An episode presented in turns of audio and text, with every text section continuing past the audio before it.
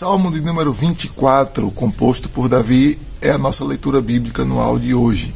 E neste salmo, Davi também expressa a sua vitória, expressa também a adoração a Deus e também descreve a qualificação daqueles que devem adorar a Deus. O verso 1 ao verso 2, Davi faz então isso destacando que Deus é o grande criador de todas as coisas, mas não só o criador, mas que todas as coisas criadas pertencem exclusiva e unicamente a Deus. Então ele é absolutamente dono de tudo e dono de todos, como também é o único e o proprietário, criador do mundo e do universo e de todos aqueles que nele habitam neste grande universo que ele cria.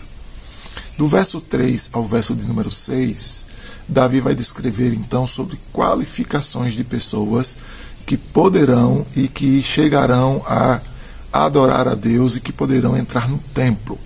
Mas eu queria observar de que o verso de número 4, especificamente, quando fala sobre que aquele que não entrega sua alma à falsidade e nem jura dolosamente, Davi está se referindo aqui, e, ele, e esse termo, texto pode ser traduzido como aquele que não adora ídolos falsos e nem faz juramentos vãos com relação aos ídolos falsos porque Davi faz referência aqui, ele sempre veio fazendo essa referência de que Deus é o Deus que protege, que guarda o seu povo, que sua confiança estava somente e exclusivamente em Deus, e em alguns momentos ele até descarta e pede a ira de Deus sobre aqueles que acreditam e que confiam nos seus ídolos, na sua própria força, nos cavalos de guerra e nas, nas forças do seu próprio exército. Então, Davi faz aqui uma referência bem específica sobre falsidade no sentido da adoração a Deus, que é o que ele começa aqui no Salmo.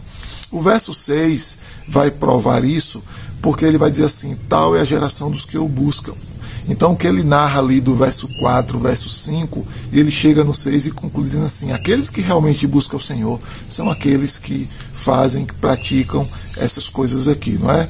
Mãos limpas, coração puro, que não entrega alma à falsidade, ou que não adora ídolos e que não jura dolosamente, que não faz compromisso com aquilo que é vão ou de maneira vã. É? Então ele vai descrever é, esse comportamento dessa geração que busca o Senhor. Do verso 7 até o verso número 10, que se encerra então o salmo, a gente vai observar que o verso 7 e o verso 10 é, eles se repetem, não é? Dizendo de que as portas, os portais da cidade devem se abrir para que entre o Rei da Glória. E aqui parece que Davi está exatamente dando continuidade ao seu ensino né, e à sua liturgia, dizendo de que Deus é o Senhor da batalha, é o Senhor quem faz ele vencer a guerra. Então, quando ele chega de maneira triunfante sobre a cidade de Jerusalém, ele manda abrir as portas para que entre o Senhor. O Senhor ali representado pelo seu povo, pelo seu exército, que chega então com grande vitória na batalha. O verso 8 e o verso 10, Davi inicia com a pergunta: Quem é o Rei da Glória? E o verso 8, então, ele deixa claro que o Rei da Glória é o Senhor forte e poderoso nas batalhas. E o verso 10, ele também descreve dizendo que é o Senhor dos exércitos. Esse é o Rei da Glória. Essas duas expressões, então, declara que Davi reconhece que Deus é quem exatamente dá força, é quem capacita e é quem vence as batalhas do seu povo de Jerusalém e do seu reinado. Então é um salmo muito bonito e um salmo muito válido para os dias de hoje, para que a gente se apegue e tenha certeza que Deus é, de fato, a nossa proteção e é o nosso Senhor. Me segue, que eu te ensino pelo caminho, e até o próximo, querendo Deus.